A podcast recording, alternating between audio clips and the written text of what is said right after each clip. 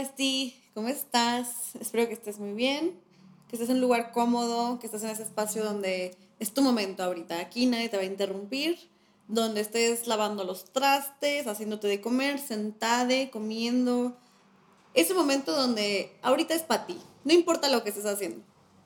Hoy les tengo que contar que tuve una cita con mi psicóloga, porque aquí somos Team Terapia, claro que sí, nos encanta, donde estuve probando varios métodos para soltar emociones. Una de las razones que me llevaron a terapia, se las voy a contar el día de hoy, fue una de las razones más grandes por las cuales acabé tomando terapia y gracias vida que me pasó esto. Y uno de los métodos que me enseñaron fue empezar a compartir en mí misma pensamientos eh, como diario situaciones que me han pasado, personas a las que quiero perdonar o que quiero que me perdonen, diferentes cosas de estrés, planes, hacer este sistema de diario funciona perfecto, al menos para mí que soy una persona muy visual. Y si lo pueden hacer con lápiz y papel, se los recomiendo todavía más. Y hoy les quiero compartir algo que escribí en una de estas sesiones donde tuve que desahogarme. Y cuando le empecé a escribir dije, quiero hablar de esto en el podcast, quiero que mis besties y yo eh, tengamos a lo mejor un poco de encuentro donde podamos hacer match en esta emoción que es enamorarse, porque mm, siento que todos hemos pasado por ahí y por alguna de esas experiencias que a lo mejor les enseña un poquito desde mi perspectiva lo que les voy a contar. Entonces, pónganse cómodos, les voy a contar, les voy a leer algo que escribí.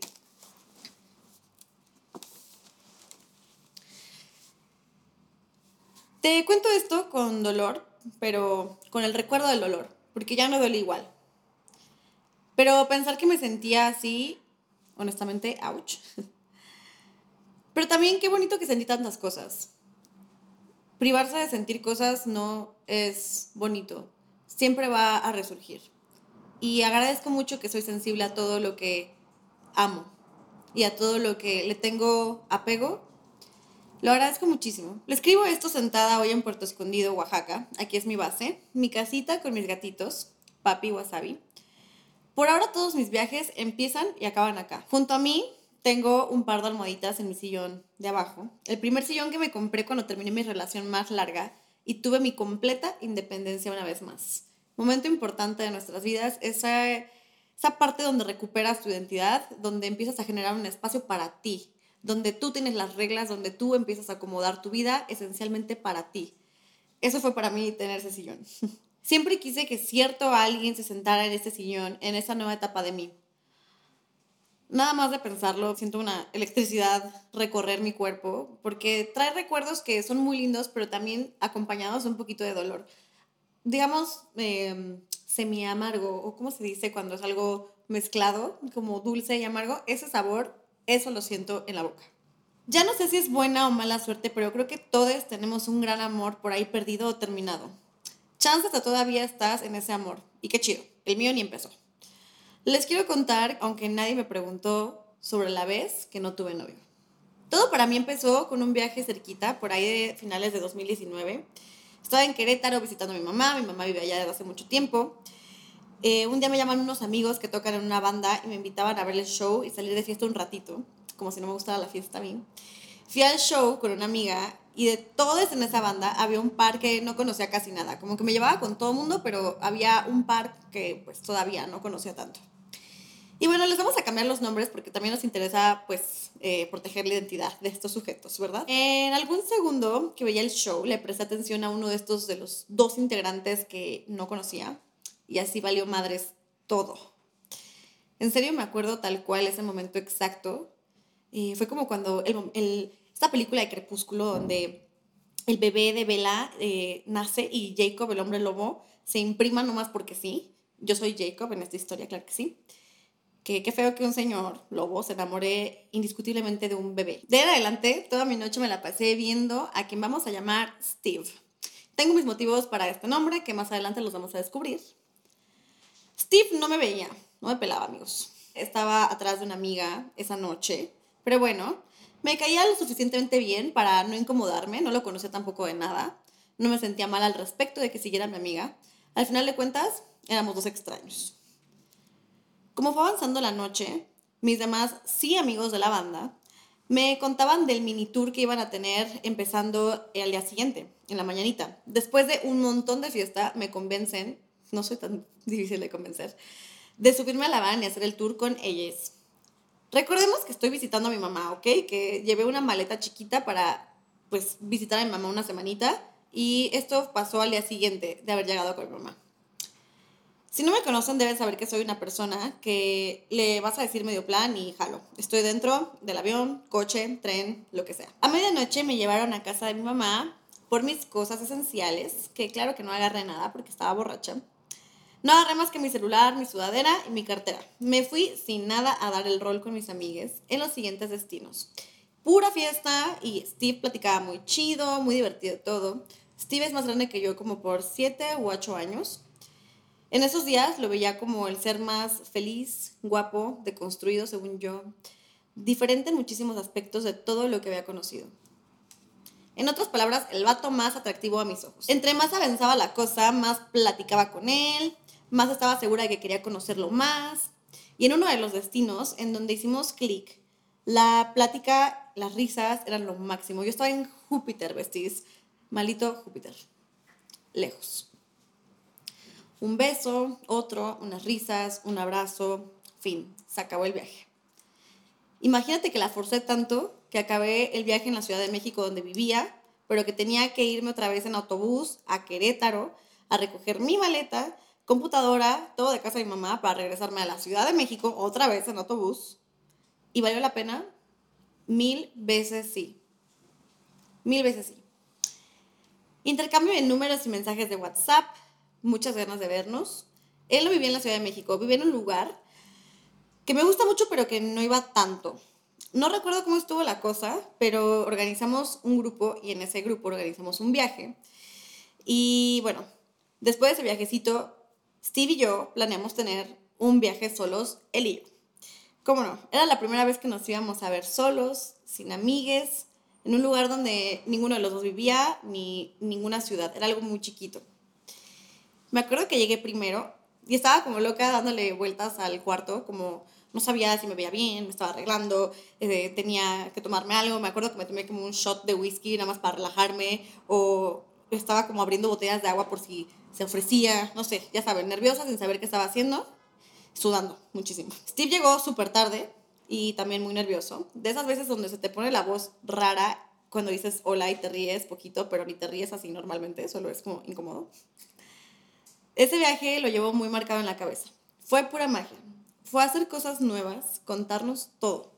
Estar en la naturaleza, llorar, estar en silencio y saber que en unos días te vas a despedir otra vez. Steve cumplió años cuando se acabó el viaje y le llamé por teléfono. Y así empezó todo. Yo viajaba donde él vivía. Me quedaba en su casa, le contaba de la mía y cómo la quería pintar. No tenía muebles en ese entonces, entonces estaba planeando comprar todos los muebles, cómo quería decorarlo, cómo quería que se vieran las paredes, pintarlo. Y Steve formó parte de un proceso muy largo e importante para mí. Como les digo, era como independizarme completamente, crearme otra vez yo, regresar a mí sin estar en una relación. Era yo solito otra vez, descubriendo primeras veces otra vez y haciendo mi hogar. Él me decía que quería visitar mi casa a mí me encantaba su casa. El orden, la decoración, la música, las plantitas, hasta su vajilla me encantaba. Me compró una igual. Pedíamos sushi, poníamos videos de música y películas, se ponía sus lentes para verlas, dormíamos juntos, poníamos el cepillo de dientes en el mismo vaso, el jabón de su regadera con un olor súper específico.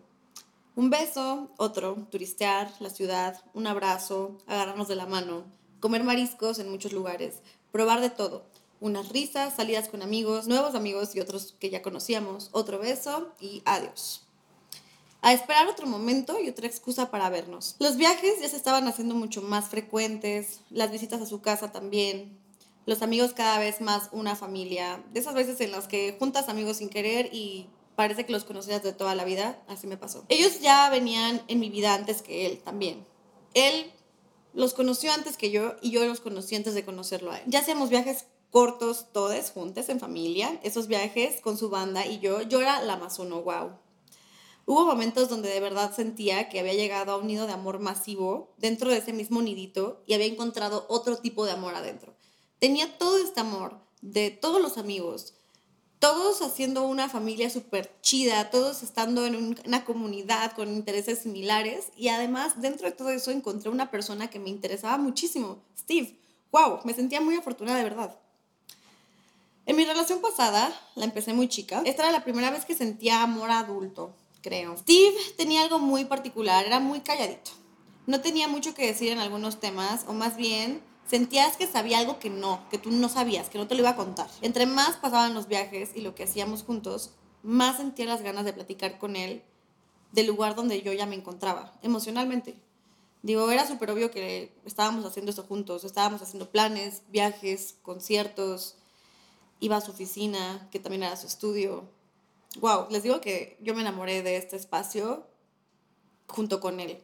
Porque siento que también cuando alguien tiene su vida muy acomodada, muy ordenada, sientes que te conectas con esa persona más, te gusta lo que ves. Es muy diferente a si vas a la casa de alguien que conociste en una noche random y llegas a su casa y dices, oh no, o no, tiene las almohadas amarillas, o no, eh, no ha lavado la ropa en dos semanas, o no, no saca ningún vaso de su cuarto. No es el común desorden. Ahí es cuando yo digo, no, porque en esa etapa de mi vida yo no quiero eso. En esa etapa yo veía a un hombre hecho, derecho, con todo en su vida alineado. Su oficina, que también era su estudio, súper estética, vintage, su casa ordenada, pintada, muebles que él había hecho, que tenía interés en el diseño. Se me hacía alguien con profundidad, ¿no? Bueno, eso era parte del amor para mí. Una vez fuimos a un bar donde se quiso llevar un recipiente grande de barro, gigante, para plantar un árbol juntos, me dijo. Y creo que estaba borracho y lo dijo sin querer porque jamás pasó. Ya eran varios meses en esa dinámica y un día me cansé de aguantarme las ganas. Digo, si los dos estábamos haciendo lo mismo, no podía ser la única pensando y sintiendo lo mismo, ¿no? O sea, te sientes un poco como aislada. Sentirte sola estando con alguien ya es una cosa que no me gustaba.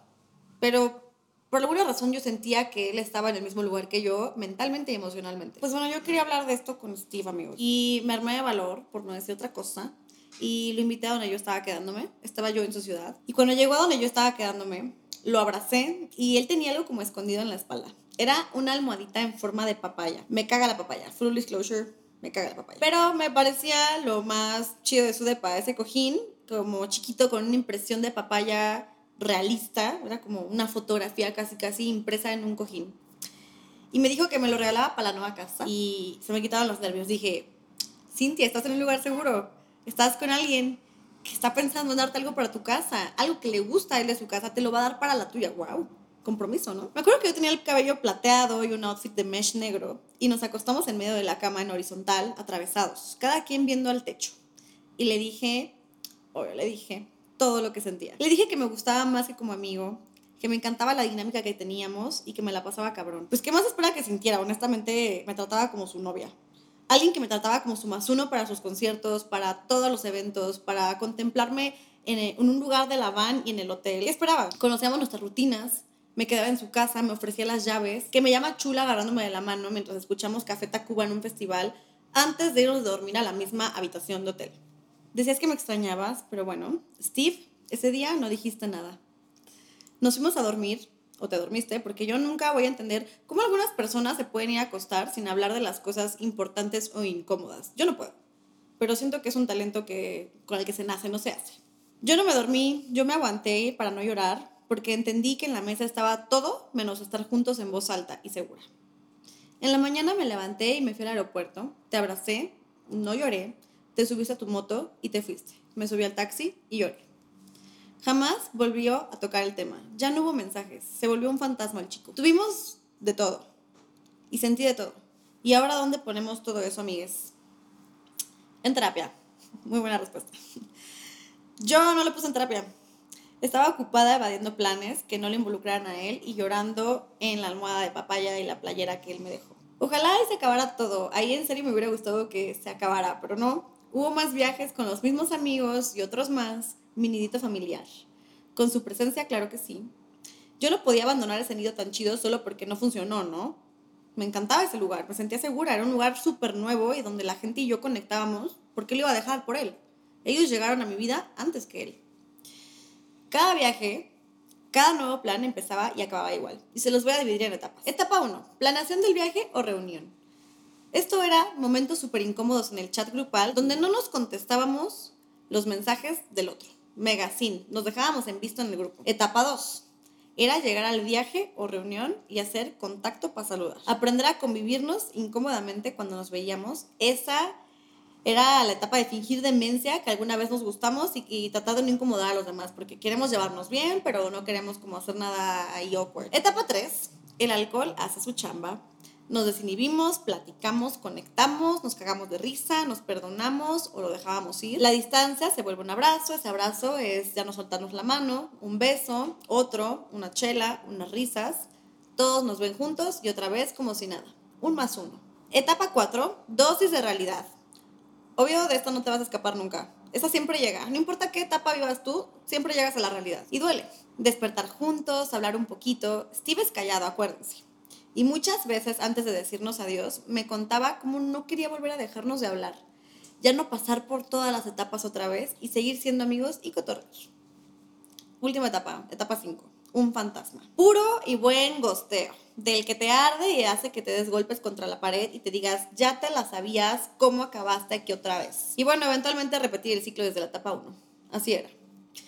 Qué cansado y doloroso era vivir todo esto una y otra vez, de verdad. Y así estuvo la cosa durante la pandemia también. No había cambios en esto. Tal vez ya eran menos frecuentes los encuentros porque pandemia. Y yo me rehusaba mucho abandonar a mis amigas también. Como que me aferraba a seguir formando parte. El nidito, así le llamo. Algunas cosas sí cambiaron. Comencé a tomar terapia intensamente por primera vez en la parte adulta de mi vida. Yo ya no podía ni bañarme y no llorar. Me dormía y lloraba. Me quería hacer de comer y me acordaba de él y lloraba. Y no entendía por qué dolía tanto. Pero eso es otra historia, amigos. Eso lo vamos a hablar después. También me mudé a Puerto Escondido entre todo esto. Tenía menos tiempo de ir a verles así, porque estaba ya muy lejos. También en este inter me mudé a Puerto Escondido y tenía menos tiempo de ir a verles, aunque así también me hacía el tiempo. O sea, sí apartaba actividades y lo iba a ver. Eso fue algo que tuve que cambiar en mis relaciones siguientes también, porque era algo ya mío. Nos ignorábamos más, pero no dolía menos. No te quería menos, Steve. Tenía mini clips de ti y de nosotros en la mente. Era como tener constantemente un almacén de stickers y GIFs en mi mente que repetía constantemente sin querer, pero dolía muchísimo. Cuando iba de viaje al nidito y otras amigues, a veces pasaba fuera de su oficina y quería llorar. Escuchaba una rola y quería llorar. Iba a mi casa, veía la papaya y quería llorar. Olía algo muy familiar y quería llorar. Era muy denso vivir de tanta migaja de amor. Porque eso es, te dan muchas partecitas y te lo quitan. Me sentía como un perrito regañado, que le van a dar un premio y se acerca para agarrarlo y en vez de que te den un premio te dan un golpe. Era un constante, ven, acércate a mí y no quiero nada, aléjate. Era muy doloroso vivir de eso y, ¿qué creen? Nunca fue a mi casa. Siempre hacía excusas. Fuimos siempre una constante intermitente en nuestras vidas. Alguna vez, en una de esas vueltas por las etapas, le conté que estaba cansada, que ya no me dolía todo el tiempo y que a veces hasta me daba risa esta convivencia. Y le dije que se debía llamar Stevie. Steve, porque es tibio. Y no le gustó. A mí me dio muchísima risa. Y a él no. Si se llegó a reír, creo que fue por pura incomodidad. Yo también me hubiera incomodado si me llaman tibia. Nada más tibio que el amor que no es amor el noviazgo que no va a hacerlo nunca y las promesas que se quedan en palabras. Poco a poco se me fue pasando las ganas de hacer esos viajes, hasta con amigues del nidito. Ya no contesto nunca en el grupo. Les amo, sí, mucho, pero me amo más yo. Prefiero verles en otro tipo de planes que no involucren a Stevie. Aunque eso ha hecho que nuestra convivencia sea menor y duele también alejarse de amigos. Es otro tipo de ruptura, existe y sí es válida. Los dos tuvimos relaciones en este tiempo porque ya no nos vimos. Experimentamos muchas cosas Em, por separado. No he dejado de tomar terapia y creo que él regresó a tomarla. Al menos eso supe una vez que ya no estaba en uno de esos noviazgos y él comenzaba a salir con una chica, fue en Año Nuevo y nos vimos todo el nidito juntos. Se quedó en mi casa una vez. No me enorgullece decirles esto, pero bueno. Él lo tenía hotel y me acuerdo que me lamenté cuando le ofrecí que se quedara en mi casa porque pues lo puso en el grupo, me puso que quería quedarse en Puerto Escondido, pero que había buqueado mal su reservación de Airbnb y que necesitaba dónde quedarse. Y pues yo puse luego, luego que había espacio en mi casa, porque ya muchos se iban a quedar. Más personas del nidito se iban a quedar en mi casa, no éramos solo él y yo. Esta vez no revivimos las etapas. Esta vez sí fuimos solo conocidos. Me costó muchísimo trabajo no estar buscando tiempo a solas contigo. Nunca nos dejábamos estar muy juntos, pero fuimos nuestro beso de año nuevo. ya sé, quedé. Cuando se fue, lloré y obviamente me pregunté hasta cuándo iba a acabar esto. La última vez que te vi fue en un destino lejano no mucho tiempo atrás. Nunca había ido a ese lugar y caímos en las etapas otra vez, pero esta vez yo tenía una nueva perspectiva, gracias a la terapia. Yo ya no quería hablar de nada, de nada de nosotros. Yo quería pasármela bien, pero él sí quería hablar esta vez. Habló muchísimo y aprendí que él también tenía mini clips en su cabeza sobre mí, sobre nosotros. Aprendí que ya no sigue en la misma oficina y que se acordaba de mí también cuando iba para allá que ciertos platillos, bromas, canciones y calles le hacían pensar en mí. Y no lo podía creer. Amigues, todas mis terapias aprendiendo a estar, todas mis terapias aprendiendo a soltar por años esa relación. Eh, escribiendo cartas como de lo que quería escuchar que Steve me dijera. Mm, soltar todas mis emociones que sentí por él sin tener un cierre de su parte, porque nunca quiso hablar. Todo eso, todas esas etapas de, de, duelo las, las pude las pude resolver en ese día que Steve sí quiso hablar. Él ya quería contarme las cosas y sentí como una liberación donde dije, wow, ya no tengo que fingir estas conversaciones, ya las estoy obteniendo de ti, ya me estás contando cómo te sientes. Y no estaba loca, no estaba sola en este proceso. No, no lo viví yo solita, no me lo inventé. Yo esta vez no dije nada, solo te escuché. Y estuvimos cuatro días en una relación, no relación, como siempre. A nadie se le hacía raro. Fue mucha magia, pero la magia se acaba. Y la verdad yo estaba muy lista para que se acabara. Ya no era donde quería estar. Sí, lo estaba disfrutando muchísimo, pero ya no lo admiraba. Ya era un chico más formando parte de mi aventura en ese viaje. Suena muy feo hasta decirlo así, pero sí es verdad. Yo nunca fui la chica de Steve. Todos esos años fui una parada más en su viaje. Eso fue para mí él esta vez. Él esta vez era una parada. Y ya estaba dispuesta a soltar cuando se acabara el viaje y sé que él también, pero no nos lo dijimos. Bueno, yo no lo dije. Yo solo estaba gozando el ratito. Un día, el último día del viaje, Steve no me volteaba ni a ver. Y yo lo dejé ser hasta que el alcohol entró en vigor y le pregunté por qué estaba tan raro. Ajá, sí, eso lo hago mucho, agarrar valor en un momento de la fiesta y como que dices, este es el momento indicado para preguntar a la otra persona qué es lo que está sintiendo y por qué. Pues ese momento lo tuve y, y me respondió cosas horribles y yo le contesté cosas peores. Siento que tuvo que haber acabado así. Si no, esto nunca iba a acabar. Ojalá les pudiera decir que fue el gran adiós y que fue una experiencia mágica y nueva, pero tenía una fecha de caducidad. Fue todo lo contrario a un closure, fue todo lo contrario a terminar el ciclo, fue una serie de gritos, excesos, verdades, mentiras y otras cosas que sacamos para ir al otro. Fue un ping pong de a ver quién le dolía más diciendo que. ¿Quién iba a pensar, no? Yo creía que esa última conversación, ese sincerarse que tuvo Steve, aquella primera noche que nos encontramos, era el cierre de todo. Que yo no estaba loca, que no la había vivido sola, que él sintió muchísimo también y le pesó también todo lo que pasó.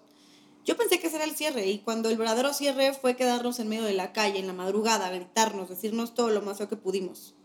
Ese fue el verdadero fin. Al menos para mí. Después de mucho asimilarlo, lo agradecí. Y les da por qué. Steve, no necesitaba palabras bonitas de tu parte. Esas siempre las tuve. No necesitaba un último viaje, tuvimos muchísimos. Ni siquiera necesitaba saber cómo te sentías por mí, Steve. Ni que te dieras cuenta que me quisiste, ni que éramos la pareja perfecta. Lo que yo necesitaba era entender que lo que es, es lo que hay.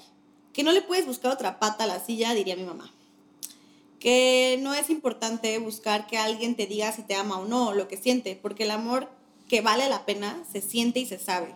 Luego, luego. La gente que me ama y me procura en su vida, esto es lo que aprendí, amigas. La gente que me ama y me procura en su vida no me hace sentir desechable, no me hace sentir dudas algunas de si me quieren o no. No me hacen sentir reemplazable ni que me tengan que dar grandes pruebas de amor en cualquiera de los lenguajes del amor que quieran hablarlo Nadie que yo ame y me ame y que esté segura, como mi familia, me ha hecho sentir así. Todavía no sé si fue amor o no, pero no me hizo sentir bien jamás. Entonces, Estoy acá sintiendo otro tipo de amor, el propio, el de mi familia, el de mis amigues, mis niditos. Solo el amor que se siente bien. Así no tienes que buscar respuestas. Bien dicen que el amor no lo buscas, lo encuentras. Algunas respuestas no importan. Y la única pregunta que me hago es si estoy feliz y en paz. Si está aquí para servir o para dañar. No es un final épico ni de película, pero es un final por fin. Escribí esto desde mi sillón en Puerto Escondido, donde Steve nunca se sentó, pero donde tengo la papaya junto a mí, todavía en ese sillón. Y porque Steve no es mi enemigo, al final yo pude haber puesto más atención en mí, lo que necesitaba entonces. Y la terapia sí me salvó y eso también tenía que pasar. Aprendí mucho en ese camino. Gran viaje. Hubo cosas increíbles que cuando escribí este episodio me llenaron de sonrisas en la cara y otros de lágrimas felices. Si alguna vez Steve escucha esto, te pido perdón por no saber qué hacer con tus emociones ni las mías y porque hacernos daño al final, más que nada, no fue divertido. Perdón, Steve. Y gracias por cuidarme en la montaña. Nunca se me va a olvidar. Ni las veces que me escuchaste sin juzgar. Gracias por las amigues que no nos dejamos y las canciones que cantamos. Esta fue la vez que tuve de todo, pero que no tuve novio.